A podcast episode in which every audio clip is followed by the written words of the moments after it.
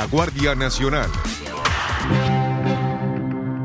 Aspiraciones presidenciales. La tragedia de los mineros y los migrantes. Ucrania en guerra. El adiós a la reina. Acompañe a López Dóriga en esta serie documentada, Los sucesos que cambiaron el rumbo de la historia. Revisión 2022, solo en Grupo Fórmula. Muy buenas tardes, tenga usted muy buenas tardes. Es la una y media en punto, pero en punto tiempo del centro de México y yo soy Joaquín López Dóriga, transmitiendo para usted con mucho gusto, como todos los días, como todos los días desde la Ciudad de México para toda la República Mexicana, a través de 95 estaciones de radio en todo el país y a través de otras 30 estaciones de radio más en Estados Unidos. También estamos al aire en este momento en Telefórmula, en Easy, canal 121, Sky, canal 157, Total Play, canal 161, Megacable, canal 153 en Dish. Estamos al aire en el canal 354. También estamos al aire en este momento en Telefórmula Estados Unidos para todos nuestros paisanos a través de las cadenas Xfinity Latino y Latino View y por supuesto, también estamos en internet y en redes a través de radioformula.mx y a través de lopezdoriga.com.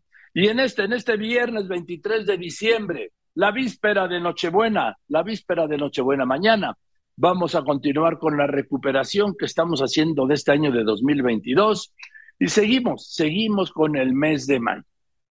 Un mes de mayo con muchas complicaciones como todos. Era el quinto mes del año en el que pasaron muchas cosas quejas de Estados Unidos contra México y de México contra Estados Unidos, acusaciones de intervencionismo, un mes donde se agudizaba la inflación en México y la violencia con asesinatos de periodistas y activistas, un mes que recordaba el primer aniversario de la tragedia de la línea 12 del metro un año antes, y un mes de mayo en el que se abrió un debate por el rediseño del espacio aéreo mexicano, pero sobre todo por el impacto que tuvo en todas las personas, todos los pasajeros. Este año la economía del hogar, los bolsillos, la mesa, y esto pasaba fundamentalmente por la inflación. Una inflación que alcanzó, alcanzaba en mayo niveles no vistos desde el año 2002. Esa fue la tendencia, la inflacionaria desde que inició el año y fue creciendo y siguió creciendo. En mayo, en mayo se inició con una inflación anualizada del 7.68%. Ante esto, el miércoles 4 de mayo, el gobierno federal, el presidente López Obrador, presentó el plan antiinflacionario que denominó Paquete contra la Inflación y la Carestía. Fue respaldado por un grupo del sector empresarial, claro, de palabra, de saliva, ¿sí? El objetivo era, se dijo en Palacio, estabilizar los precios de la gasolina, del diésel, aumentar la producción de granos, apoyos para fertilizantes y reforzar la estrategia de seguridad en carreteras para evitar el robo de alimentos sonaba maravilloso. Ese mismo miércoles 4 de mayo, el secretario de Hacienda, Rogelio Ramírez de la O, explicó aquí en este espacio los alcances de este plan inflacionario. Adelantaba que a menos que se agravara la crisis global, la inflación pronto iba a empezar a bajar. El punto más importante es que mm, nosotros notamos que en el caso de México, la inflación de mm, energía está en un mínimo de contribución a la inflación general, es solamente 0.6% del 7.5% de tasa anual que se reportó en marzo.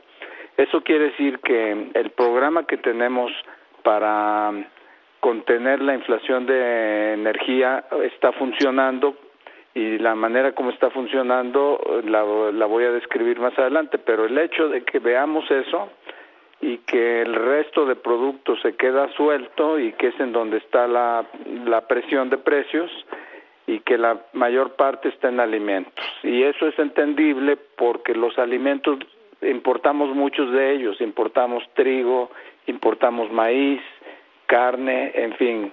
Entonces, eh, estamos reaccionando para complementar lo que estamos haciendo en combustibles, para también incorporar alimentos y en alimentos estamos poniendo parte del gobierno para aumentar oferta de alimentos, que quiere decir más producción agropecuaria, y eh, estamos pidiendo a las empresas que eh, se metan en este tren en el que vamos eh, circulando todos para que también ellos de su parte nos ayuden a estabilizar una canasta básica de precios por seis meses. Eh, ¿Por qué la van a estabilizar o por qué la van, por qué van a contribuir? Porque nosotros estamos dándole certeza de que vamos a mantener el precio de la gasolina en los rangos en los que está estimado, que no aumente más que la inflación, y estamos dedicando presupuesto para eso. Pero también estamos comprometiéndonos a que vamos a aumentar la superficie sembrada para maíz, frijol y arroz.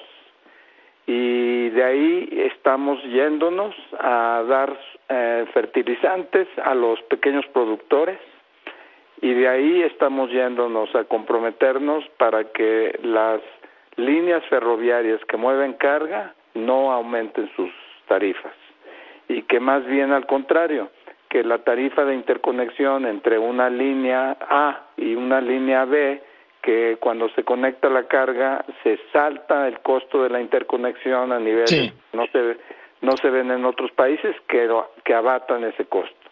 Entonces estamos poniendo sobre la mesa varias medidas que reducen los costos para las empresas Luego hablé aquí con el subgobernador del Banco de México, Jonathan Heath, quien advertía del peligro de que los precios no bajaran y siguieran altos por más tiempo. Ahora, para combatir esta inflación es sumamente difícil porque primeramente es importado y proviene de un cúmulo de choques del lado de la oferta, lo cual con la política monetaria tradicional pues es difícil combatirlo. Entonces uno se preguntaría, bueno, ¿y entonces por qué están aumentando las tasas de interés, que es la acción tradicional eh, típica eh, que utilizan los bancos centrales para tratar de combatir la inflación, si no proviene de un exceso de demanda, sino de problemas del lado de la oferta? Pues la respuesta es muy clara. Estamos tratando de mandar el mensaje, que es típico del Banco Central, de que estamos haciendo todo lo posible para tratar de contener este problema inflacionario, aunque dentro de lo todo lo posible no es mucho lo que podemos hacer, pero dentro de lo poquito que podemos hacer, estamos haciendo todo lo que podemos. En otras palabras, estamos trabajando en uno de los canales más importantes de transmisión monetaria, que es el canal de las expectativas. Que es eh, fundamental, las expectativas y sobre todo porque luego muchos de los mercados eh, no, pues no son muy razonables, ¿no, Jonathan? Así es, así es. Y tenemos que mandar este mensaje para que vean que pues, todos los bancos centrales del mundo lo tienen que hacer básicamente para tratar de mandar ese señal de que, bueno, en la medida en que estos choques de oferta se van asimilando, estamos ahí para acompañar a este fenómeno de inflación en una trayectoria a la baja que seguramente va a empezar a ocurrir, o ojalá, eh, ya quizás a partir del segundo semestre de, este año, pero que tenemos que estar ahí con una postura monetaria consistente, con una trayectoria a la baja en la inflación. Pero pasaron las semanas, las quincenas, los meses, y la inflación no bajaba. En este escenario hablé con el doctor Guillermo Sejudo Ramírez, investigador académico del Coneval, quien reveló aquí que a 50 millones de mexicanos no les alcanzaban los ingresos para cubrir la canasta básica alimentaria. Esto fue en el primer trimestre del año, 50 millones de mexicanos. ¿Y es verdad que hay una reducción de la pobreza laboral, doctor? Así es, cada tres meses Coneval presenta este indicador de pobreza laboral. Lo que medimos con este indicador a partir de datos de la encuesta nacional de ocupación y empleo es, una, es un dato muy simple y, muy claro respecto a la, pobreza y es cuando a una persona el ingreso por su trabajo le alcanza para adquirir la canasta alimentaria, es decir, eso que está definido como los insumos básicos para tener una alimentación eh, eh, adecuada. Y lo que encontramos efectivamente es que hay una ligera disminución entre, eh, en el último trimestre, frente al trimestre anterior y frente al primer trimestre del 2021. El dato final es que 38.8% de las personas en México hoy no les alcanza lo que ingresan por su trabajo para adquirir la canasta alimentaria. ¿Esto equivaldría a qué, doctor, este, este porcentaje 38.8 para ubicarlo en, en términos reales? ¿Perdón? ¿Qué es este, este porcentaje? ¿Qué significa en mexicanos para ubicarlo, para tener una, tener una idea? Este porcentaje significa que el, el más o menos del 42% de los mexicanos que en el primer, hace un año, en el primer trimestre de 2021, no alcanzaban a tener eh, ingresos para cubrir su, su, la canasta alimentaria. Este, para esta ocasión es de 38, eh, 38%. Pero a ver, doctor Sejudo Ramírez, me refiero al número, en números absolutos ese 42 y ese 38, ¿cuántos mexicanos era, representa el 42%? ¿Y pues cuántos estamos hablando aproximadamente 50 millones de mexicanos en, números redondos de personas que hoy con su ingreso laboral no tienen, no les alcanza para adquirir su, su, Este es un porcentaje, sin embargo, y por eso Coneval no suele dar el número absoluto, que varía porque se mueve el número de personas con trabajo. Y eso es justo lo que esta ocasión eh, explica un poco esta disminución. Porque es una disminución que, eh, insisto, tiene dos componentes. Por un lado, refleja los precios y por otro, los ingresos. Tú, tú, sabes que en los últimos meses ha habido un incremento constante de los precios, particularmente de los precios de los alimentos llevamos varios trimestres donde la canasta alimentaria aumenta de, aumenta de precio. Y no solo era la economía lo que preocupaba, también la violencia, la inseguridad. Vamos a un corte y regresamos con esto.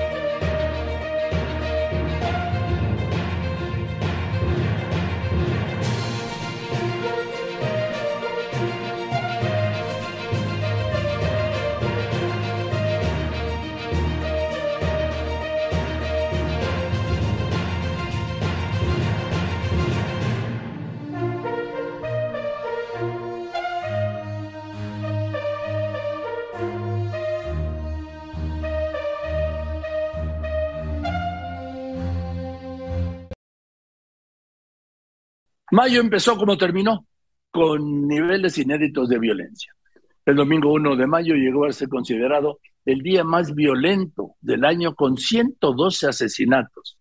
Mayo terminó con 2.472 homicidios dolosos que lo convertía entonces en el mes más violento del año.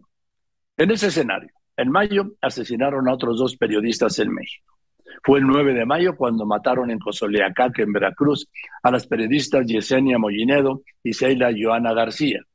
Las víctimas 10 y 11 del periodismo en lo que iba del año, 11 periodistas asesinados en México para el 9 de mayo. Así se lo reportábamos. Carlos Navarre. Hola, ¿qué tal Joaquín? ¿Cómo te va? Muy buenas tardes. Te informo que a prácticamente 24 horas del doble homicidio no hay datos sobre el paradero del o los responsables de los asesinatos de Yesenia Mollinedo y Joana García, compañeras reporteras en la zona sur del estado de Veracruz, quienes fueron ejecutadas la tarde de ayer lunes en el municipio de Cozoleacaque cuando se encontraban a bordo de un automóvil particular afuera de un establecimiento comercial y fueron sorprendidas sorprendidos por personas desconocidas que les dispararon a quemarropa. Eh, te informo que por estos hechos se llevaron a cabo el día de hoy por la mañana diversas movilizaciones en varios puntos del estado de Veracruz por parte de compañeros reporteros, camarógrafos y fotógrafos que pues le exigen a los gobiernos federal y estatal que esclarezcan los hechos y detengan a los asesinos de estas dos compañeras comunicadoras que se encargaban de darle cobertura a la nota roja y a notas que tenían que ver con denuncia social en la zona sur del estado de Veracruz. Las dos trabajaban para el portal informativo El Veraz que difundía información a través de una página de Facebook. Lo único que al momento las autoridades han pronunciado es lo que hemos leído a través de redes sociales. El gobierno del estado de Veracruz informó que esclarecerá los hechos y dará con los responsables de este doble homicidio. Joaquín, cualquier dato adicional lo estaremos compartiendo. Muy buena tarde para Grupo Fórmula, Carlos Navarrete. Pero en México no solo matan a periodistas, también a activistas de derechos humanos, cuyos crímenes casi siempre quedan en la impunidad, salvo excepciones. El sábado 21 de mayo fue asesinada en Puebla, en Cholula, ahí en la zona conurbada de Puebla, la abogada feminista Cecilia Monzón. Iba en su camioneta, llegaron dos sujetos en una moto, le dispararon, la mataron y escaparon del modus operandi. Aquí hablé con su hermana, Elena, quien desde el principio encabezó la búsqueda de justicia por su hermano. Sí, y no hay palabras. No existen esas palabras. ¿Y qué le han dicho ahí las autoridades de Puebla? Porque creo que están en otras cosas. Bueno, eh, a ver, eh, yo sí quiero ser muy clara y lo, dije ayer ¿no? en una eh, conferencia, breve conferencia de prensa que hicimos con, una pequeña declaración, evidentemente en nombre de toda la familia. en este momento nosotros estamos dando un voto de confianza a la Fiscalía del Estado de Puebla Ayer nos reunimos con, precisamente con la fiscal encargada de, la unidad de feminicidios, con el equipo que está trabajando, incluso eh, pues tuvimos una breve visita con el fiscal general. ¿no? Eh, quiero decir, eh, por nuestra parte existe esta intención, buena intención, predisposición, yo diría, de demostrar nuestra colaboración también, ¿por qué no? Eh, dentro de todo lo que es eh, nuestra, nuestra capacidad o, de entendimiento ¿no? Eh, respecto al trabajo que están haciendo y, por tanto, como decimos, un voto de confianza. ¿no? tienen una oportunidad de hacer bien su trabajo, de hacerlo de forma dirigente, legal, apegada a derecho y con perspectiva de género. Tienen esta oportunidad, que la aprecian, espero, eh, a partir de ahí eh, sabemos, eh, bueno, me, ha llegado la verdad información, a ver, también, también le digo que, bueno, pues yo acabo de aterrizarse 48 horas, entonces, disculpe si no puedo ser todo lo concreta que me gustaría en ciertos aspectos. Mm, tengo información de que el gobernador del Estado de Puebla quiere estar en contacto con mi familia sin perjuicio de ello. De momento todavía no hemos recibido ninguna llamada o contacto, ¿no? Directo, al menos. Eh, por lo demás, eh, todo lo que sé es por pequeños espacios de tiempo que tengo para eh, un poco estar actualizada de las publicaciones o notas que pueden llegar a sacar. Pero digo, un contacto directo por parte de lo que sería el, poder, digamos, el, gobierno del Estado, que no sea la Fiscalía, todavía no lo hemos tenido. O sea, el gobernador de Puebla, Miguel Barbosa, todavía no les ha hecho ni una llamada telefónica. Sé que hay intención de hacerlo durante el día de hoy, eso sí lo sé. Vale, pero de momento es cuando estoy hablando con usted, eso todavía no ha pasado.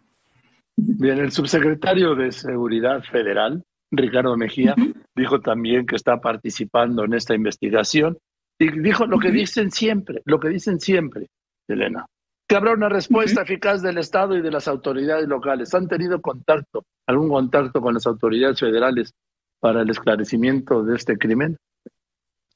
Eh, sé bueno, digamos que no quiero, no quiero tampoco eh, revelar cualquier cosa que pueda realmente perjudicar los intereses del procedimiento. Sé que sí que hay eh, cierta proactividad por parte de la, de la, institución a nivel federal, pero también tenemos que ser conscientes de que esto es un crimen que, que se comete en un Estado, ¿no? Entonces, eh, supongo que habrá una colaboración por parte de la, del ámbito federal que, deseamos y ojalá sirva, sirva realmente para esclarecer esto, de encontrar a esos asesinos eh, que no tienen nombre de momento. Eh, y por otro lado, bueno, ese yo creo que también es otro de los problemas de los feminicidios, ¿no? en este país, al menos. y que alguna vez se llega a comentar de con mi hermana, ¿no? O sea, no estamos hablando de un crimen federal, ¿no? A una mujer se le mata en Puebla, eh, se le paga, mata impunemente, como usted también ha dicho antes, y, al menos eh, si fuera un crimen federal, sabríamos que esa persona que lo haya hecho no tiene ningún tipo de escapatoria, ¿no? En el sentido de que cruza el Estado y es el mismo crimen en cualquier otro lugar de la República. Eh, de momento aquí en Puebla sí que es tratado como un feminicidio a nivel local, lo que es lo que sabemos, es lo que está trabajando la Fiscalía y, es la intención que están teniendo. Usted llegó de voló Barcelona, Madrid, México? No, aún peor, aún peor, don Joaquín. Yo estaba eh, haciendo una videollamada, eh, ahora que lo pienso y lo digo así tontamente, una videollamada a mi hermana y a toda mi familia para decirles lo contento que estaba con, con una amiga y, mi primo, un muy querido primo que tengo, eh, en la final de la Champions femenina, una cosa que mi hermana me impulsó muchísimo siempre a jugar fútbol, de hecho eh, llegué un poco, un poco lejos en eso gracias a ella, que siempre fue mi, mi guerrillera diciendo esto es para chicas también, entonces cuando estábamos ahí teníamos unos muy buenos asientos, evidentemente quería ver su cara. Eh, y parece ser que a esa hora precisamente la estaban matando don Joaquín, eh, al salir del estadio me caí en el suelo porque fue en el momento en que nos enteramos. Eh, y cogimos un coche toda la noche, cruzamos Italia, Francia para llegar a Barcelona y, coger un avión y poder llegar a, como fuera al terrible eh, funeral y posteriormente entierro. ¿no? De hecho, nosotros llegamos a la una de la tarde, porque además nos un retraso que no le puedo ni contar, y eso ya es otro tema, pero, pero bueno, llegamos muy, muy justos. Hmm. Unos días después de esta entrevista, a principios de junio, fue detenido el considerado autor intelectual del asesinato de Cecilia Monzón. ¿Sabe quién fue? Pues su expareja, que además había sido candidato del PRI al gobierno de Puebla. Sí, candidato del PRI al gobierno de Puebla. Eso lo detallaré en su momento en junio. Voy a un corte y regreso con más. Las desapariciones en México en la impunidad. También la tragedia aniversario de la línea 12 del metro. En mayo cumplió un año. Tenemos historias de tragedias, política, historias de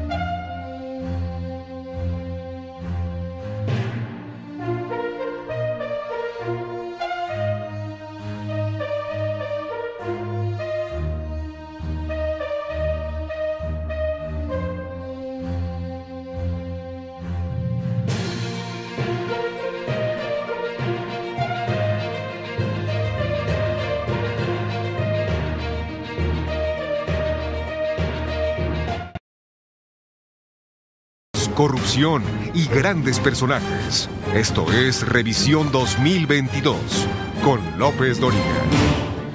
El 17 de mayo, la alta comisionada de la ONU para Derechos Humanos, Michelle Bachelet, pedía a las autoridades de México acelerar los esfuerzos para acabar con las desapariciones forzadas en nuestro país. Ese día, ese día se había anunciado que México había rebasado la cifra de 100.000 desaparecidos contando desde 1964 y que en los primeros cinco meses de este año iban 5.200 desapariciones. Estas cifras las traía aquí Carlos Pena, director de T-Research. A ver, si estamos viendo esta, estas cifras que estás dando, ese, ese gráfico que me acaban de quitar amablemente, en ese gráfico eh, se ve 2019, 9.200, 9.000 desaparecidos, pues, 2020 8.600, 2021 7.757 y en lo que va de 2022 quiere decir que van 5.273 en enero, febrero, marzo, abril y 18 días de 17 días de mayo. Al menos en las cifras oficiales, así es como lo está contabilizando mi querido Joaquín. 5.273 en lo que va de este año, en 186 días que llevamos de este año. Bueno, porque la tendencia de 2019, 20 y 21 había sido a la baja, ligeramente para la baja, ¿no? Así es, el año pasado fueron 7.700, con respecto a 2020 fueron 8.600, una baja casi de 1.000 desaparecidos. Eran buenas noticias dentro de lo que cabe, pero parece que 2022 va a superar fácilmente 2021. Todavía no llegamos a la mitad del año y ya nada más nos faltan 2.500 casos para poder superar la cifra. Probablemente la vamos a superar. Y un dato más, si me lo permites, Joaquín, estas desapariciones, por lo menos en el sexenio del presidente López Obrador, prácticamente suceden en cuatro entidades. Una de cada dos desapariciones sucede, de, en este sexenio sucede en cuatro entidades. ¿Cuáles son estas cuatro entidades? Jalisco en primer lugar, Estado de México, Nuevo León y Ciudad de México. En estas cuatro entidades se concentra el 53% de las desapariciones en este sexenio, Joaquín. Y diciendo el fiscal de Nuevo León que no, que, los medios y las redes están creando la psicosis de que en Nuevo León desaparecen personas, lo que no es cierto, Carlos. Es el tercer lugar, por lo menos en el sexenio del presidente López Obrador, 7.380 personas han desaparecido o se han marcado los registros, carpetas de investigación como desaparecidas en, desde diciembre de 2018 a la fecha. Es casi la cuarta parte, ¿sí? De los 31 mil desaparecidos.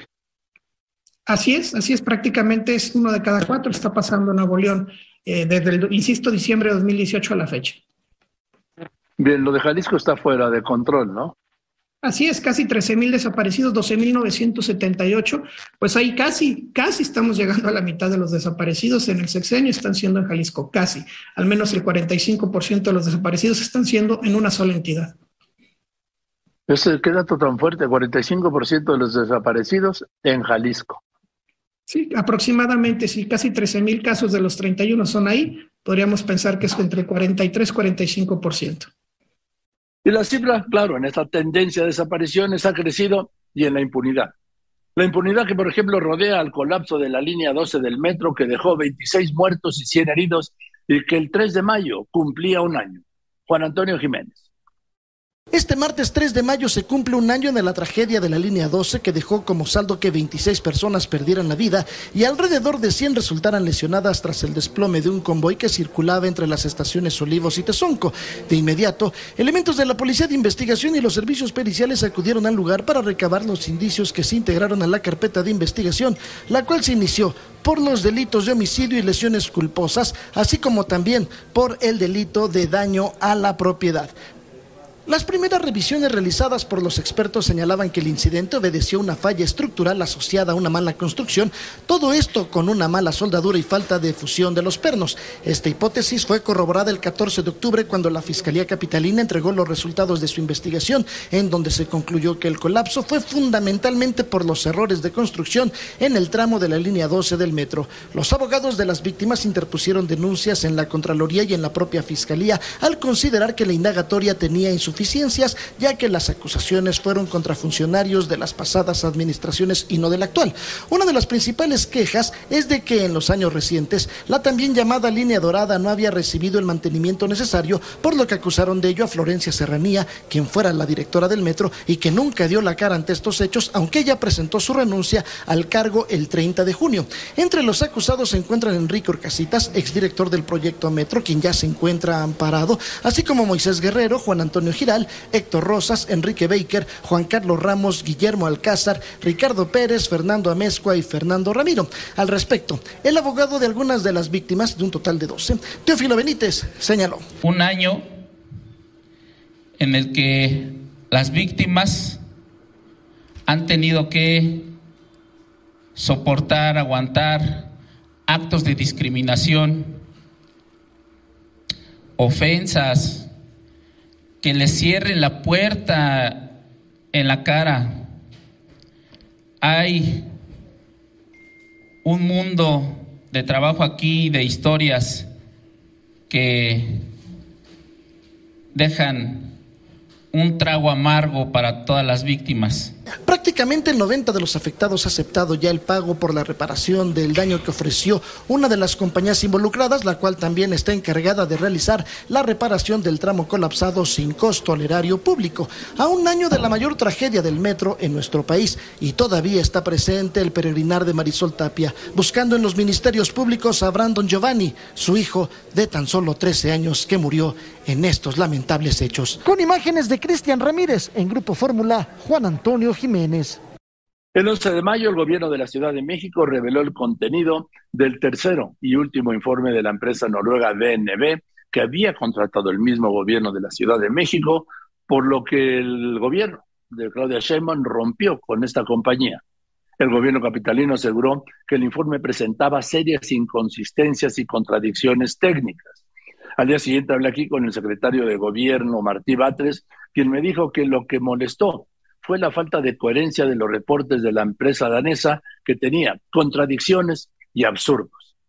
A ver, Martí, eh, lo que no gustó es que iban bien en lo de causas de, del colapso, el diseño, bien, en la obra, bien, pero lo que ya no les gustó fue el tema de la supervisión y el mantenimiento. ¿Es correcto? No, no es correcto.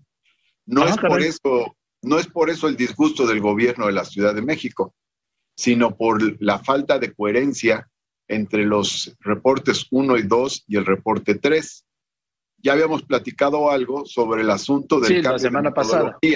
La semana pasada. Pero el análisis, ya el que presentó ayer el secretario de Obras, es todavía mucho más detallado, es contundente, es demoledor. Porque hay una gran cantidad, ya no solo de contradicciones metodológicas, sino de eh, contradicciones en el contenido, inconsistencias e incluso absurdos. Te menciono unas, si tú me lo permites. Claro. Sobre, sobre el tema del mantenimiento. En el primer reporte se dice que el manual de mantenimiento está mal hecho y se hace una crítica severa al manual de mantenimiento. Pero en el tercer reporte se dice que el gobierno de la ciudad debió apoyarse en el manual de mantenimiento para hacer la inspección, aun y cuando en el primer reporte se dice que el manual de mantenimiento no es útil y no sirve para realizar eh, los ejercicios de mantenimiento que necesita la línea. Se dice también, en el caso del primer reporte, que el manual de mantenimiento no eh, contiene elementos que permitan conocer las deflexiones, o sea, los pandeos que pueda tener una trave, una, una trave del, del, tren elevado. Sin embargo, en el, en el reporte número 3 se dice que, y este es el punto fundamental del absurdo, como veremos, que el gobierno de la ciudad debió haberse apoyado en el manual de mantenimiento para hacer las inspecciones correspondientes que le llevaran a conocer las deflexiones que había en el, eh, en el tramo elevado. Luego, en tercer lugar, dice el primer reporte que a simple vista, con una inspección ocular o visual, es imposible que se pueda conocer las deflexiones que tienen, o sea, los pandeos que tiene el tramo elevado. Pero en el tercer reporte dice que las deflexiones del tramo elevado podían conocerse a simple vista, incluso dice utilizando Google Maps. Dice el, el, primer reporte que no se pueden conocer a simple vista, pero el tercer reporte dice que se pueden conocer utilizando el Google Maps. Pero el manual de Google Maps o Google View señala que y advierte a los usuarios las imágenes que pueda ver por esta vía no necesariamente se corresponden con la realidad, por lo cual solicita a quienes utilicen este instrumento tener su propia metodología de interpretación. Como podemos ver en relación con el tema de la inspección ocular, pues el propio, la propia empresa DNB hace un conjunto de contradicciones, eh, da lugar a un conjunto de contradicciones y da lugar a un conjunto de absurdos también. En julio fueron vinculados a proceso ocho exfuncionarios por el caso de la línea 12 del metro, pero hoy siguen en su casa. Voy a otro corte y regreso con mucho más. Violencia y muerte.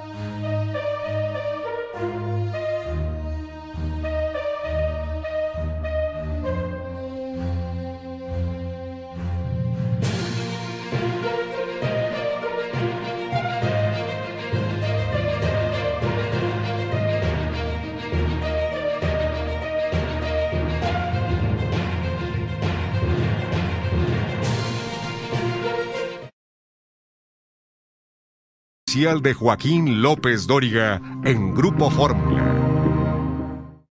Mayo, este mes de mayo fue marcado por el tema aéreo. Se cumplían dos meses de la inauguración del aeropuerto presidencial Felipe Ángeles, criticado por lo limitado por los casos de sus operaciones. La atención estaba pues en lo que pasaba y no pasaba allí y por supuesto lo que ocurría en el aeropuerto internacional de la Ciudad de México, que era un caos. Y marcadamente se denunció que el rediseño del espacio aéreo mexicano para apoyar el Felipe Ángeles era un riesgo y apuntaba al gobierno. En este escenario, a principios de mayo ocurrió un incidente que luego nos enteramos, pues que es frecuente, ¿sí? Pero lo que pasa es que en este incidente, pues como pocas veces, se había documentado en un video. Un avión había recibido permiso de aterrizar en el aeropuerto de la Ciudad de México, pero en la cabecera de la pista del otro lado había otro en posición para despegar y el que iba a aterrizar tuvo que ir al aire otra vez. Así nos lo reportaba nuestro compañero Oscar Zúñiga. Debido a una serie de incidentes que han ocurrido con mayor frecuencia en el Aeropuerto Internacional de la Ciudad de México, lo que podría ocasionar un trágico accidente, este domingo presentó su renuncia el director del CENEAM, Víctor Hernández Sandoval, pues solo este fin de semana se tuvieron dos incidentes muy graves. El primero se registró el pasado viernes cuando una tormenta desquició las operaciones en el aeropuerto y una tripulación de Viva Aerobús pidieron reabastecerse de combustible en el AIFA y les dijeron que no se tenía ese servicio en el Felipe Ángeles y el otro fue el sábado por la noche cuando el control de tránsito aéreo autorizó el aterrizaje de una aeronave de Volaris en la pista 05L del aeropuerto internacional mientras otro avión de la misma empresa ocupaba la pista. Los pilotos tuvieron una buena reacción para evitar el siniestro. Ante ello, controladores de tránsito aéreo rechazan que sea su responsabilidad los incidentes ocasionando en el espacio aéreo, señaló José Alfredo Covarrubias, secretario general de del Sindicato de Controladores de Tránsito Aéreo, quien dijo que debido al rediseño del espacio, los incidentes se han aumentado en un 300%. Y evitar que ocurra un accidente, ese es nuestro compromiso. Eh, y, lo que nos hace rato nos preguntaban, ¿es necesaria una limpia? Pues es una necesaria una limpia porque el director eh, este, Víctor Hernández sembró en todo el país eh, todo ese veneno que, que tenía este, contra, contra los trabajadores, contra los controladores, y dejó, además, ya prevía él este, su salida y fue este, protegiendo a sus, a sus hijos, a sus familiares, a sus amigos en diferentes posiciones en todo el país Agregó que los dos aeropuertos pueden operar de manera eficiente siempre y cuando dejen trabajar a los controladores aéreos como siempre lo han hecho y sin ningún tipo de imposiciones de parte de los directivos. Y nosotros tendríamos que hacer adaptaciones a los procedimientos a manera que puedan operar eficientemente y con seguridad los dos aeropuertos. Para nosotros no, no nos significa ningún problema que pongan los aeropuertos, al contrario. Consideraron que como sindicato de controladores aéreos estarán denunciando cualquier tipo de anomalías que implique la seguridad en el tránsito aéreo. Para Grupo Fórmula, Oscar Zúñiga. Ante esto, busqué a especialistas y conocedores del tema para que nos explicaran el caso. El vocero de la Asociación Sindical de Pilotos y Aviadores, la ASPA, el capitán José Suárez Valdés, me dijo aquí que la pericia, la pericia del piloto de Volaris evitó una tragedia, pero me reveló algo gravísimo, que en el Valle de México, en el aeropuerto, pues, no hay un radar meteorológico para la aeronavegación, que es un asunto básico de infraestructura, pero sobre todo, sobre todo de seguridad. El piloto de Volaris evitó una tragedia, capitana. Definitivamente, y creemos aquí también que es importante escuchar eh, a los representantes de esta línea aérea, a sus líderes sindicales también, que nosotros representamos con mucho gusto a los intereses de la aviación, pero ellos no se manifiestan. Los, los, sindicalistas eh, de esta línea aérea deberemos eh, saber qué opinan en materia de seguridad, también sería importante. Sí. ahora, estoy viendo el día 4, usted lo sabe también, la Federación Internacional de Pilotos de las Aerolíneas manifestó su preocupación por el rediseño del espacio aéreo del Valle de México. Eh, mencionaron incidentes aquí, al llegar aquí, que implican un riesgo de seguridad, entre ellos el aterrizaje de aviones con bajos niveles de combustible o el riesgo de impacto contra el suelo de una aeronave.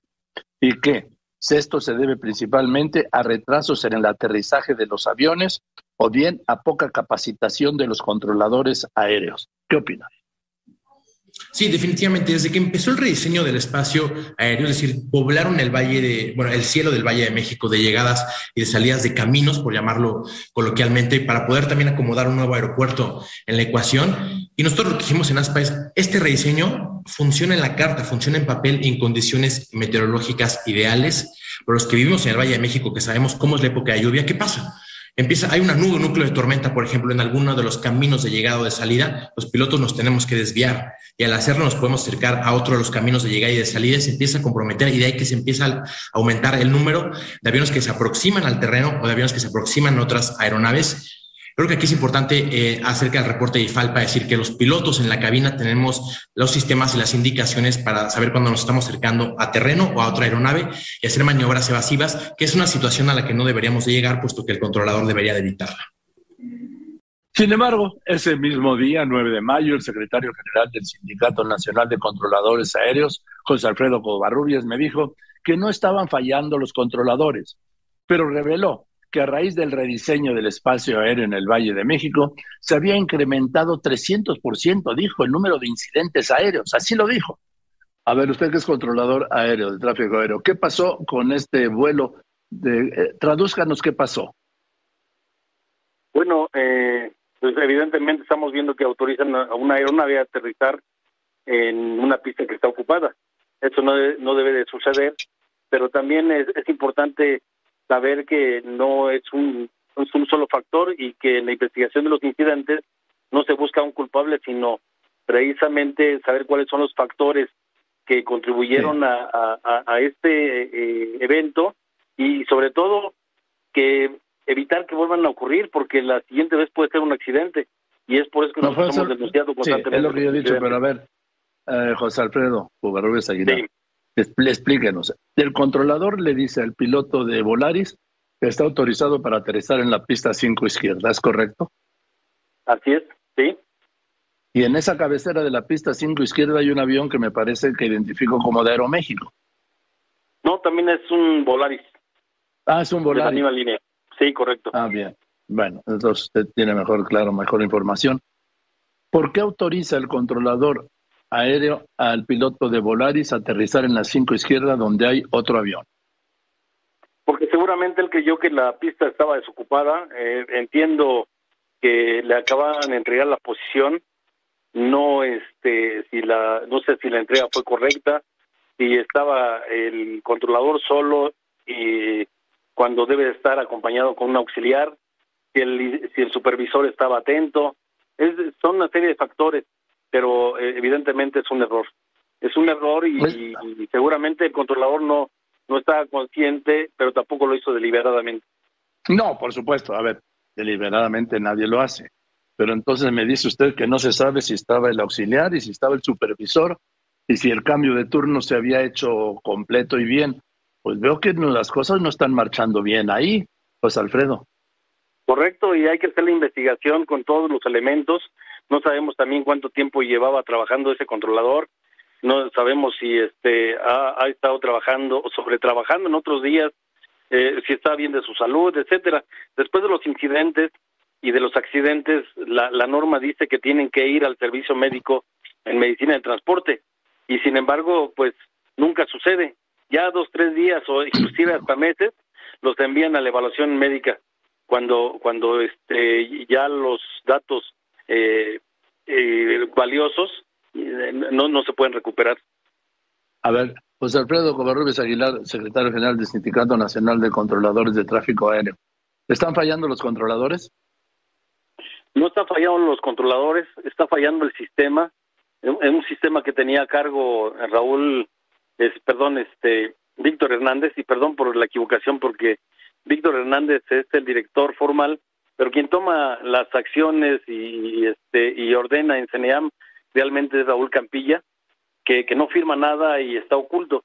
Yo creo que con la destitución de, Víctor debe de ir acompañada de Raúl y de toda la gente que, trajo y, que está haciendo daño a, a, la, a la seguridad de las operaciones aéreas. El presidente López Obrador respondió que todo eso de los incidentes aéreos y el riesgo por el rediseño del espacio aéreo ya sabe, ¿no? Que eran mentiras de los conservadores y, por supuesto, de la prensa carroñera. Esa fue la salida, la de siempre. pero el fondo ahí seguía.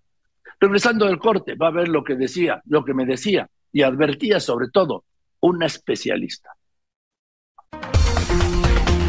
Lo más relevante del 2020.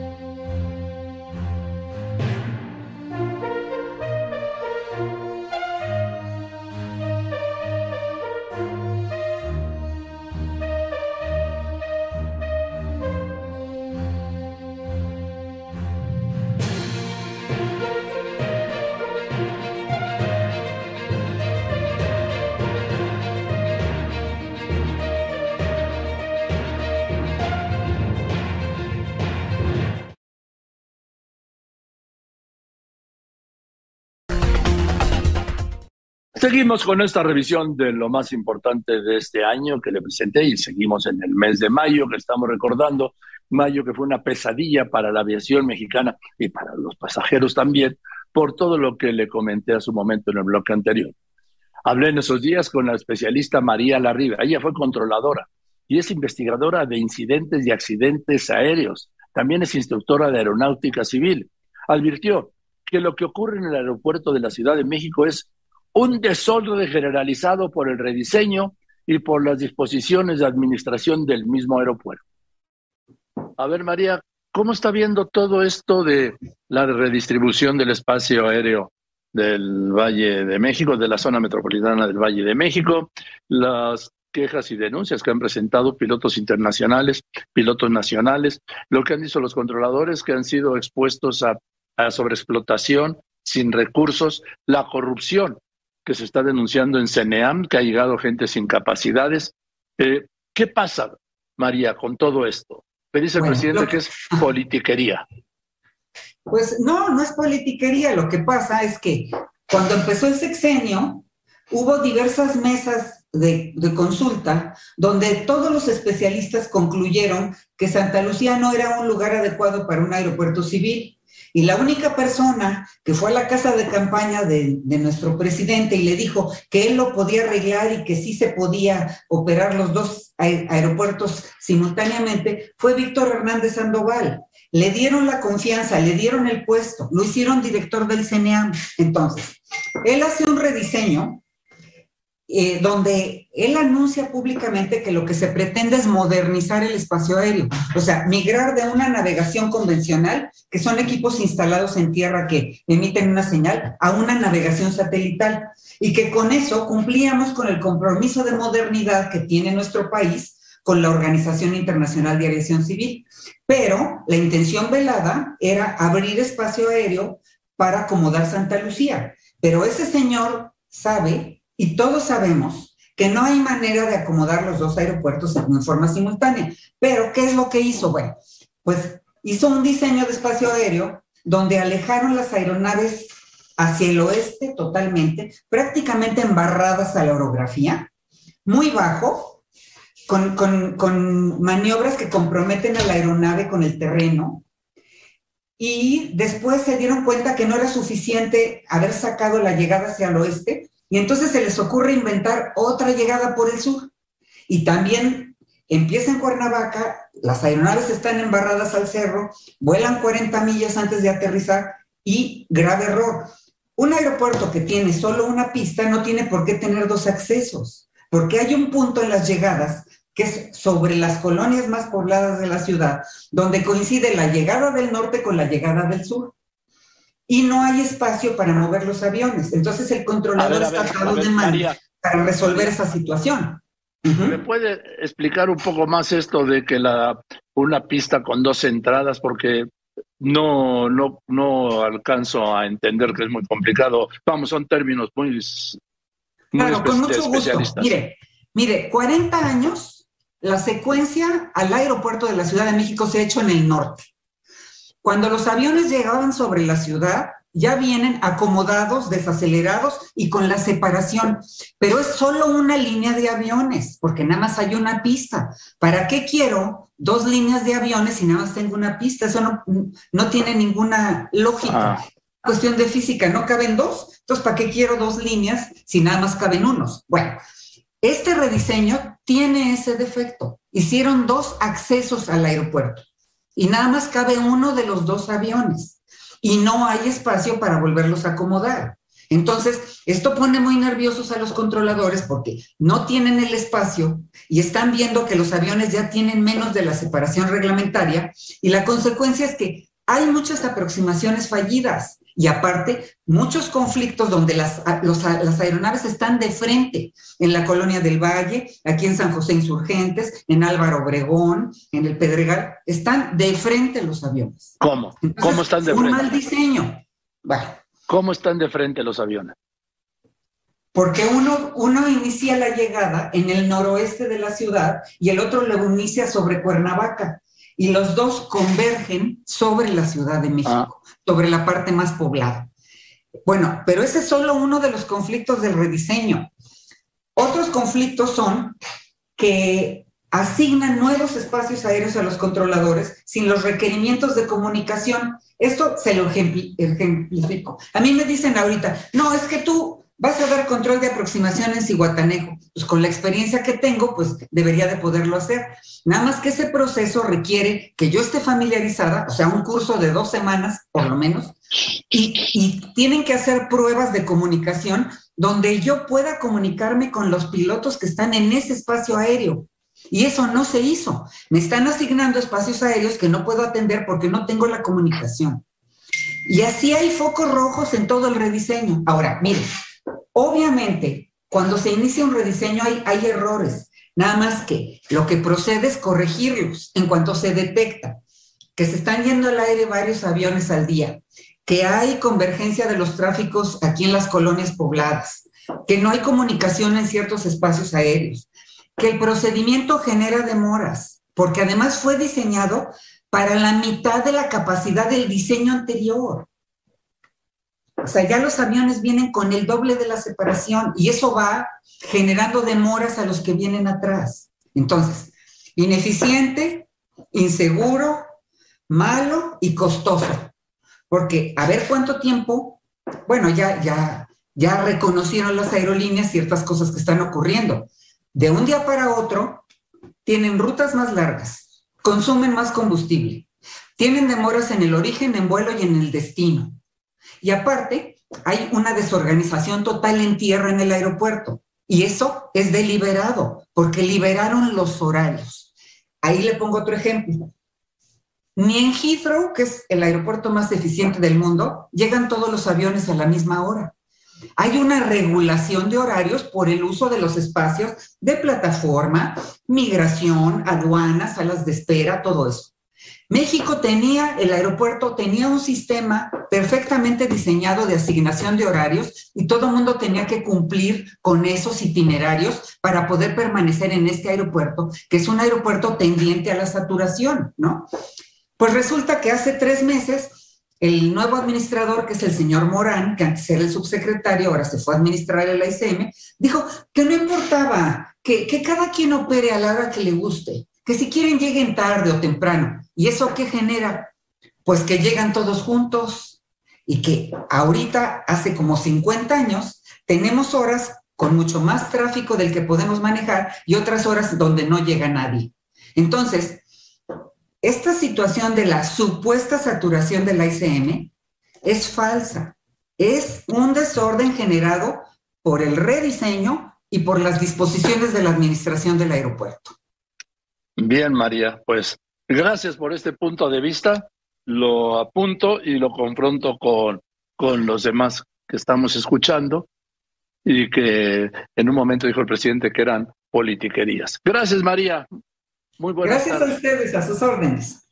En medio de todo esto, el 9 de mayo, el presidente López Obrador convocó una reunión con el secretario de Gobernación, Adán Augusto López Hernández, autoridades aeronáuticas y aerolíneas, para ordenar la aviación en el Valle de México, que pasaba principalmente por enviar vuelos ahí, al aeropuerto de Santa Lucía, al Felipe Ángeles, y llegaron a estos acuerdos principales. Desde el martes 10 de mayo ya no se autorizarían nuevos vuelos entrantes al aeropuerto de la Ciudad de México y no se permitiría un aumento de las separaciones de las operaciones más allá de los slots ya asignados. Y desde ya los vuelos charter, se dijo entonces, y de carga nacionales migrarían inmediatamente al Felipe Ángel. Voy a otro corte y regreso con más. Tenemos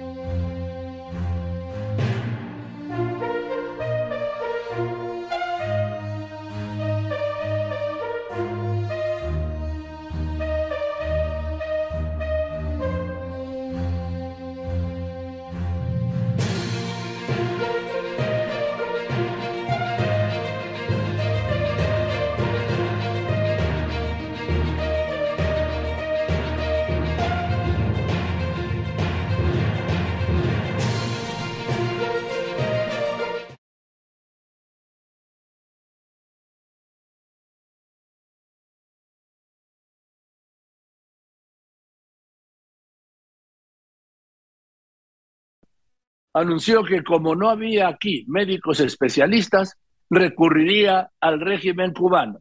Sí, para que vinieran a, México cubanos, lo que fue creciendo y creciendo hasta que llegaron finalmente a finales de julio, que ya le contaré. Ante ese anuncio presidencial, una treintena de asociaciones, colegios y federaciones de México expresaban su rechazo. Es una falta grave en contra de los profesionales de la salud de México, dijeron. El doctor Fernando Gabilondo Navarro, exdirector nada menos que del Instituto Nacional de Ciencias Médicas y Nutrición, Salvador Subirán, me dijo aquí que era falso que en México no hubiera especialistas y daba este dato demoledor. En México hay más de 50 mil médicos desempleados. A ver, doctor, ¿qué opina de este anuncio del presidente de que como no hay especialistas en México, firmó un convenio con el presidente de Cuba para traer 500 de la isla? Bueno, siempre partimos de las mentiras que dicen muchos funcionarios de su gabinete, pero le quiere decir que a nivel internacional eh, se ha considerado como una trata de personas y de esclavitud eh, estos médicos que han ido a diferentes países porque es una explotación que hacen porque no reciben ni siquiera el 10% de lo que nos cobran a nuestros países. Así que hay una condena mundial del Parlamento Europeo, de Estados Unidos, de muchos, muchas instituciones de derechos humanos. Eh, así que esa es la parte internacional y la parte jurídica. En nuestro país le puedo asegurar que lo que dice, lo que dicen no es cierto. Mire, nada más en nutrición, este año, en febrero de este año, eh, egresaron 220 médicos de alta especialidad y de especialidad. 220. Y si usted lo multiplica por todos los institutos, por todos los hospitales de alta especialidad de referencia, el IMSS, el ISTE, las Fuerzas Armadas, etcétera, pues eso de que hacen falta médico es que no los contratan. Lo que hicieron en el, en el periodo de la pandemia es que contrataron muchos médicos. Eh, dice el gobierno los contrata y no les da ninguna prestación, pero no nada más eso, les rescinde el contrato y ya no los vuelven a contratar. Para el examen nacional de las residencias, quedan fuera de la residencia 52 mil médicos. Están desempleados 52 mil médicos. ¿Y sabe que el gobierno los contrata? Así que lo que están diciendo es una mentira. Pero además es una afrenta a nuestra profesión, porque traer gente de otros lados que además la población debe saber que ni, se, ni siquiera sabemos sus credenciales, no sabemos si son médicos, porque lo que se usa dentro de la ley de, en México es que necesitan habilitar que son médicos y que tienen la certificación y todos los créditos para ejercer en médico en México. Y sabe qué ha sucedido que no presentan nada. Este primer intento que hicieron en la pandemia, que vinieron al Distrito Federal, que por cierto el INSABI fue el que pagó esto, otro fracaso gravísimo de este gobierno, el INSABI, eh, estos médicos fue un fraude. Con la gente que yo he platicado en donde estaban, gente no preparada, gente paramédica que no tenía la menor idea. Y esto es lo que nos van a mandar. Realmente, eh, para la población mexicana es una verdadera tristeza que en lugar de que traten de mejorar la atención médica, que es muy deficiente a nivel del país, ahora nos traigan gente que realmente no tiene la capacidad para la atención adecuada de muchas enfermedades en México. Y la segunda que, que, dijo Joaquín es lo de la vacuna.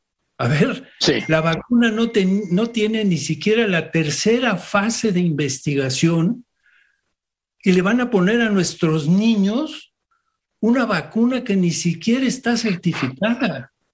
E, eso es realmente un crimen. ¿eh? Entonces, su visita no fue muy gloriosa y todas las cosas que ha dicho son mentiras. hay médicos mexicanos capacitados, una gran cantidad, como le dije, 52 mil que no tienen en este momento, eh, no los han contratado. Pero el presidente insistía en que faltaban especialistas mexicanos y decía que era una vileza retrógrada descalificar a los médicos cubanos por cuestiones ideológicas o políticas. Pero no eran cuestiones ideológicas o políticas, eran asuntos de salud pública. En mayo hablé aquí con otro especialista, el doctor Leonardo López Almejo, presidente de la Federación Mexicana de Colegios de Ortopedia y Traumatología.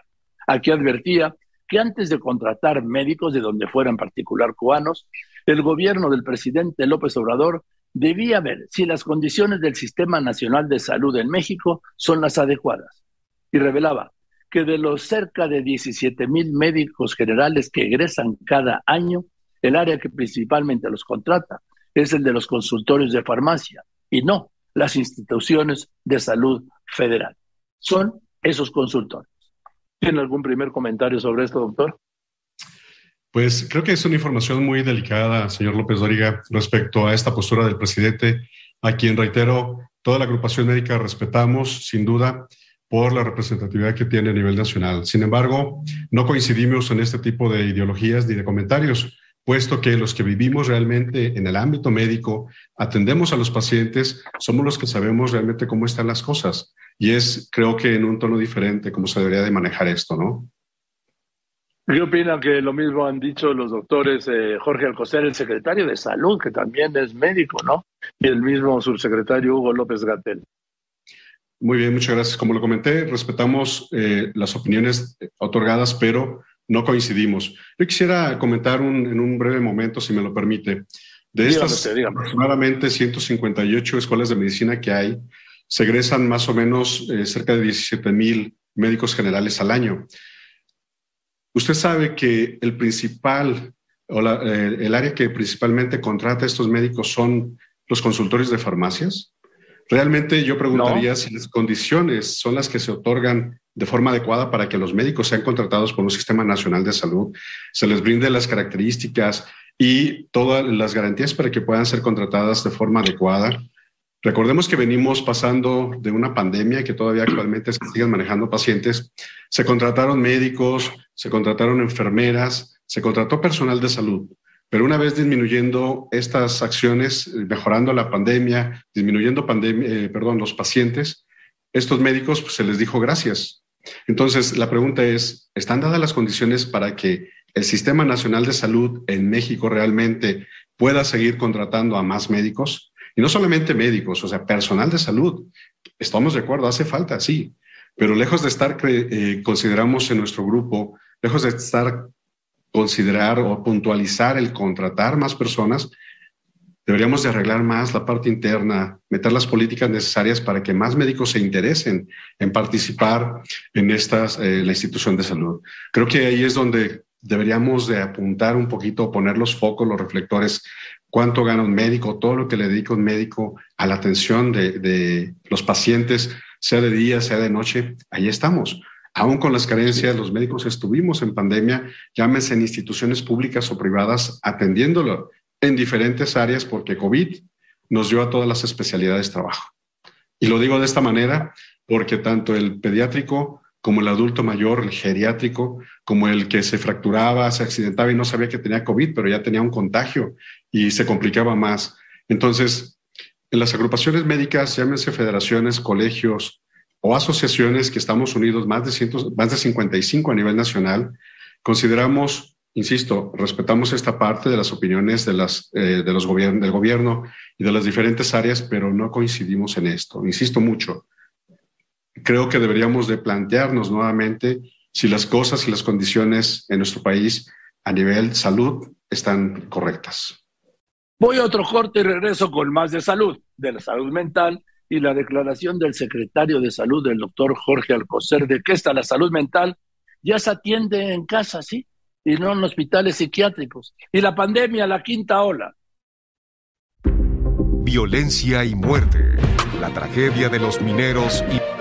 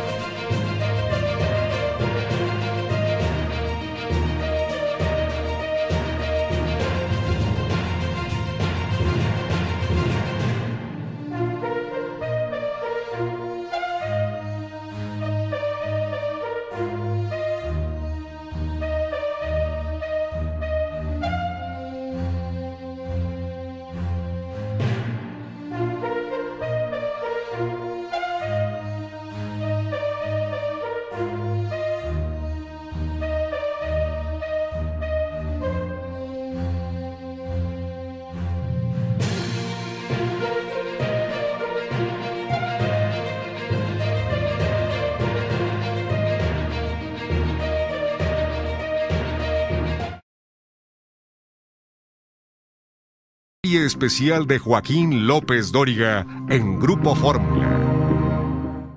Para mayo ya empezaba a tomar forma la quinta ola de México, la quinta ola de COVID, que llegó a registrar hasta 30 mil casos positivos diarios. Pero desde Palacio Nacional les decía que no, lo de siempre, ¿no? Que iba a la baja, que estaba controlada y que esa quinta ola no sería tan fuerte. En medio de esto hablé con la doctora Lorian Jiménez Fide, quien advertía lo que vendría y calificaba de lamentable la postura del secretario de Salud, Jorge Alcocer, y del subsecretario Hugo López Gatel de alejarse de la academia y de la ciencia para responder solo a lo que quiere el presidente. Y lo responsabilizó de muchas de las muertes por la pandemia que dijo pudieron haberse evitado. Hay tantos y tantos temas de COVID largo, es decir, de long COVID o COVID persistente, que hoy se está calculando que hay posiblemente millones de personas en el mundo sufriendo las secuelas de COVID-19, que se va a convertir o ya es esto un problema de salud a nivel mundial. Había tantos temas que tratar, pero se, tuvo que recurrir el subsecretario de Salud a hablar de la salud desde una perspectiva puramente política, haciendo un refrito de los mismos mantras que, que, recita el presidente de la República en sus conferencias mañaneras, esta eh, guerra contra el neoliberalismo es el culpable de todos nuestros males y una serie de cosas. Realmente me pareció muy lamentable su intervención. Bueno, pero él va a eso, él va a hablar de lo que el presidente López Obrador quiere oír, doctora. Ni modo que vaya a decir allí otra cosa de lo que ha dicho a lo largo de estos más de dos años. Recuerdo mucho aquella declaración que hizo en abril del 19, cuando afirmó el doctor López Gatel que llegar a un escenario a 60 mil muertes sería un, necesario, un escenario catastrófico. Pues ahora sumamos, con de acuerdo a sus datos, 70 mil, casi 12 escenarios catastróficos de 60 mil muertos, doctora. Así es, así es. Pero es muy lamentable, o sea, se eh, entiende porque el, la postura de López Dejó de ser médica, científica, académica, desde hace ya por desde el inicio de la pandemia, ¿no? Desde tal vez principios de, se notó, pues empezó a notar este e, este comportamiento o esta actitud desde mediados del 2020, ¿no? Y ahora, pues es, es, muy obvio, ¿no? Que él habla por las posturas políticas del presidente y no necesariamente por el asunto de salud de nuestro país. Este también fue un año de ocurrencias y declaraciones que causaron polémica y rechazo, como esta del secretario de Salud, el doctor Jorge Alcocer, el 24 de mayo, cuando justificó la desaparición de hospitales psiquiátricos en México. Ha sido un plumazo porque dijo, así pasaba en el mundo. Y porque la salud mental en México se atiende desde la familia, familia que no está preparada para eso, pero así, así lo declaró. Eh, lo que ha llamado mucho la atención es que ya no hay hospitales psiquiátricos. Voy a tomar esta situación como una decisión, una decisión que no solo es en México, es una decisión que progresivamente desde hace una década se ha tomado como una realidad de que un paciente, un individuo con, con alteraciones de salud mental y más ahora después de la pandemia requiere una atención integral desde la familia. De esto hablé con especialistas. Uno de los especialistas fue la doctora María Elena Medina Mora, directora de la Facultad de Psicología de la UNAM, quien me decía que era clave una reforma en el tema de salud mental, una reforma que promueva la inclusión integral en las comunidades de las personas con trastornos mentales. Sí, pero había que hacer una reforma. A ver, doctora Medina Mora, ¿tienes algún primer comentario sobre esta declaración del secretario de Salud Alcocer de que la, sobre todo dice ahora después de la pandemia, un individuo con alteraciones de salud mental requiere una atención integral desde la familia? Pues digamos que, que es muy importante que exista una reforma en salud mental, es una reforma que se ha buscado desde hace mucho tiempo y que incluye el hecho de que las personas que tienen enfermedades graves puedan vivir en comunidad para vivir en comunidad ciertamente tiene que, eh, se tienen que poder salir del hospital y tener en la comunidad lo que necesitan para poder llevar una vida adecuada, que sean aceptados por la comunidad, que se respeten sus derechos humanos, que existan oportunidades de vivienda, de, los empleos que puedan hacer los ajustes necesarios para que personas con diferentes trastornos puedan, puedan trabajar y también a la educación y pues desde luego a la protección cuando tienen enfermedades graves. Entonces lo que no, eh, digamos, la ley es un buen primer paso, eh, pero se requiere con mucho cuidado desarrollar las siguientes etapas, las normas oficiales, el cómo se va a implementar cada una de estas situaciones. Eh, lo que se ha discutido en el mundo es quitar las unidades asilares de los hospitales psiquiátricos, que son hospitales que tienen eh, pacientes que han sido abandonados, que tienen un deterioro grave y que no están en las mejores condiciones que requieren. Tenerlos en hospitales sale muy caro. La mayor parte de los países ha trabajado sobre hogares protegidos a los que son muy graves. Algunos países han optado por mantener hospitales para ellos, pero hospitales muy cuidados en torno, mucho más pequeños y en torno a atender sus necesidades. También dio su opinión aquí el doctor Enrique Camarena, quien había sido director de atención psiquiátrica de la Secretaría de Salud. El doctor Camarena me dijo que es imposible mantener fuera de casa o en un ambiente comunitario a muchos pacientes psiquiátricos, porque además las familias no están preparadas. Eh, mire, eh, ¿qué opina? Esto es una, esto es una idea eh, vieja, no, no, no es nueva, ¿no? Esta, digamos, llevar al paciente psiquiátrico a la atención ambulatoria, que no se le encierre dentro del hospital psiquiátrico, ¿no? Que tiene pues alguna base, si quiere usted, ética y profesional.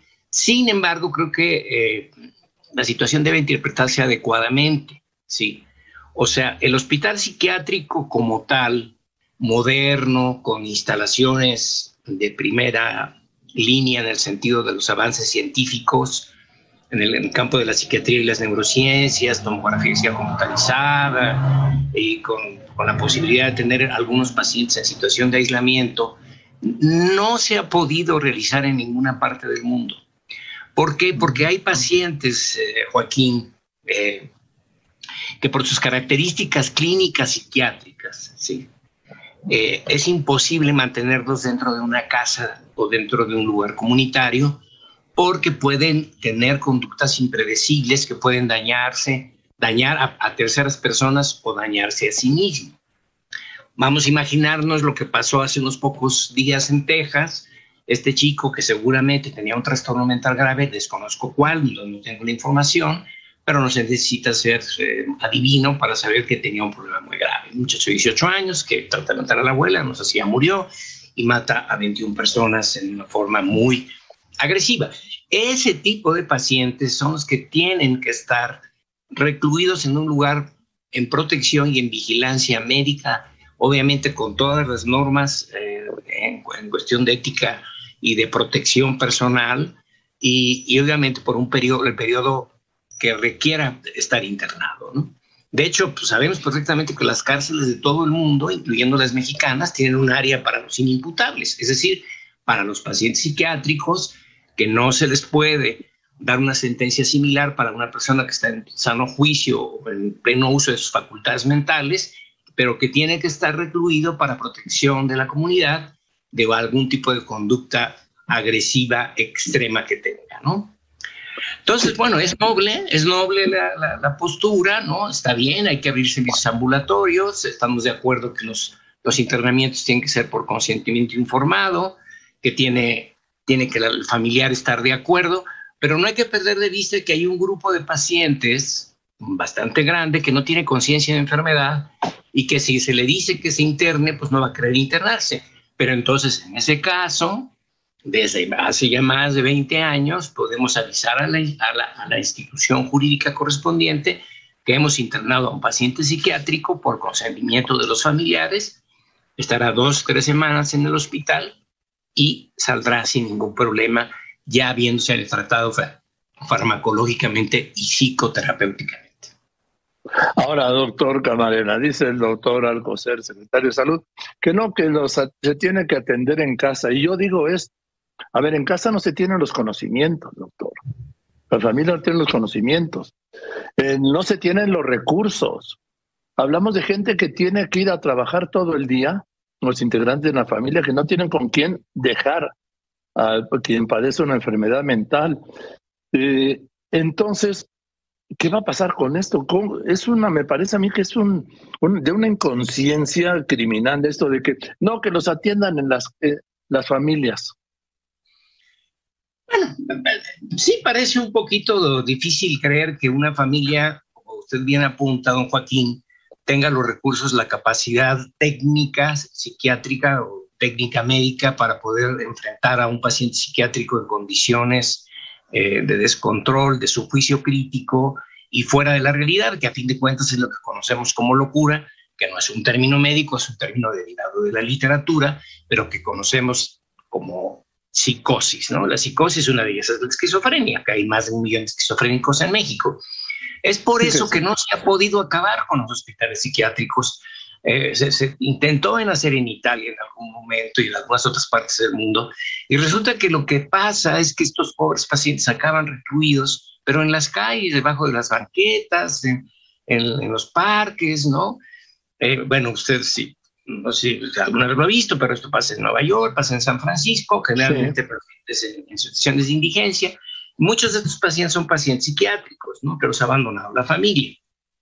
Voy a otro corte y regreso con la tragedia de Oaxaca por el golpe del huracán Agat, uno de los peores desastres naturales del año, y el capítulo 8 del TEMEC ya empezaba a convertirse en un caso.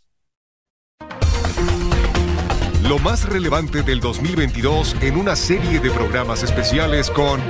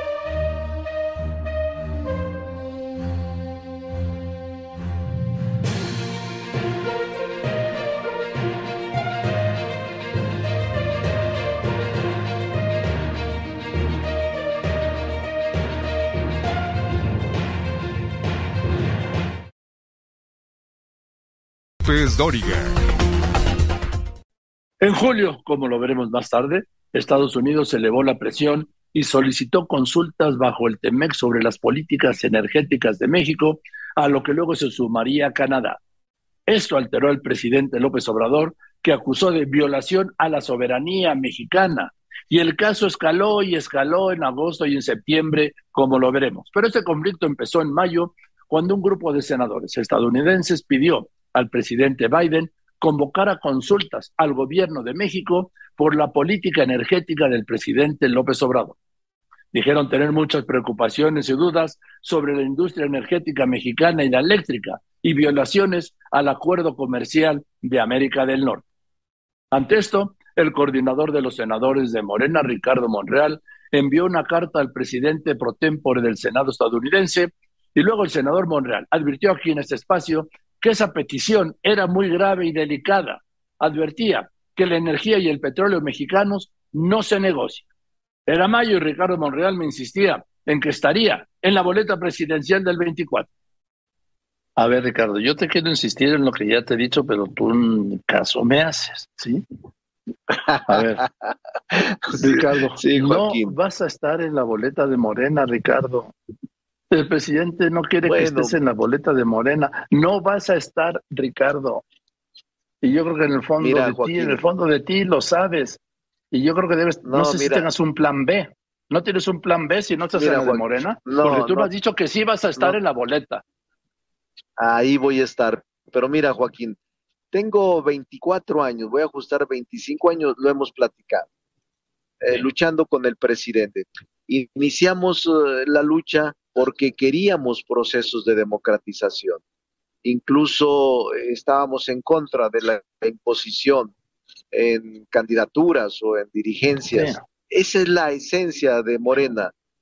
Yo déjame Sí, pero ya viste, querido Ricardo Monreal, iluso, la esencia de Morena, ¿cómo fue la Ricardo, cómo fue la esencia de Morena en la entre comillas encuesta?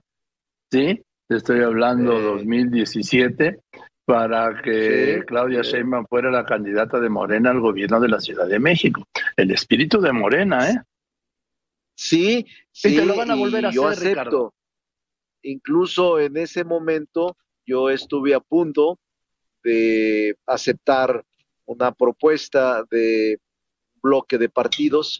Eh, hablé con el ahora presidente, llegamos a un acuerdo para no erosionar ni dividir al movimiento. Hubo razones de peso para no hacerlo. Me mantuve y yo tengo todavía en alto mi espíritu y mi entusiasmo de que van a permitir la participación de quienes pensamos diferente dentro de Morena. Yo creo que en la mayor parte, Joaquín, estoy de acuerdo con el presidente, no me voy a confrontar con el presidente, obviamente no me pelearía con la historia, pero voy a hacer mi lucha al interior, con los de abajo, con la gente de territorio, que yo estoy seguro que no debe de ofenderles que luche por, por profundizar el proceso democrático en la selección de candidatos y dirigentes de nuestra organización política. Pero mira, lo que les ofende, Ricardo, es que no estés aceptando la voz del presidente de que tú no estás entre los precandidatos de Morena. Bueno, eh, es una expresión de él. Y tú lo sabes, Joaquín, que la voz del presidente es muy fuerte, tanto para incluirte como para excluirte. Pero aún así, Joaquín, si el 14% de los consultados en las encuestas que han surgido opinan que yo puedo ser candidato aún con la exclusión y aún con la nomenclatura política en contra, es que sí estamos avanzando, Joaquín. Soy idealista y soy perseverante y voy a dar la lucha porque dentro de Morena se abra este proceso democrático de selección de candidatos y dirigentes a puestos de elección popular. No voy a cansarme, Joaquín, y a pesar de que no soy mencionado por el presidente y que es pesado caminar contracorriente contra la voz del presidente al excluirme o al no este incluirme, yo, yo le guardo respeto, gratitud al presidente y no voy a confrontarme con él por no mencionarme, por eso estoy haciendo mi lucha abajo. Quizá mi independencia, mi criterio personal, mi autonomía de opinión en algunos sectores no guste, pero no voy a cambiar, Joaquín, no voy a cambiar porque primero es la dignidad. No vamos a estar permanentemente eh, actuando de manera este, dependiente. Nunca lo he hecho, menos ahora, Joaquín, menos ahora. Y por eso yo le pido a la gente, a los propios militantes de Morena, eh, que confíen, que abramos el proceso y que no permitamos que el partido imponga a nadie, sino que sea un proceso abierto que a todos nos una en la contienda del 24, porque soy de los que piensa que no va a ser una, un día de campo la elección del 24. Hay una oposición real y hay una fuerza real que no coincide con nosotros y que nosotros tenemos que estar unidos para enfrentar pero ¿sabes qué pasa, Ricardo? Que la oposición puede existir de parlamentaria, pero no tienen un solo liderazgo, uno solo que pueda eh, participar competitivamente en la, en la elección del 24. No tienen uno solo, no han podido construir un solo candidato desde el, principios de julio del 18, que tenían que empezar a, haber trabajado en eso, ¿sí? A este 6 de mayo de 2022, en septiembre del año que viene empieza el periodo electoral del presidencial. En ya en un año, en menos de un año empieza el proceso interno. Tiene razón. En lo que también tiene razón Joaquín, y esa es la habilidad del presidente López Obrador, en que él ha monopolizado eh, la conversación sobre la sucesión y que él está orientando y dirigiendo el proceso de sucesión presidencial.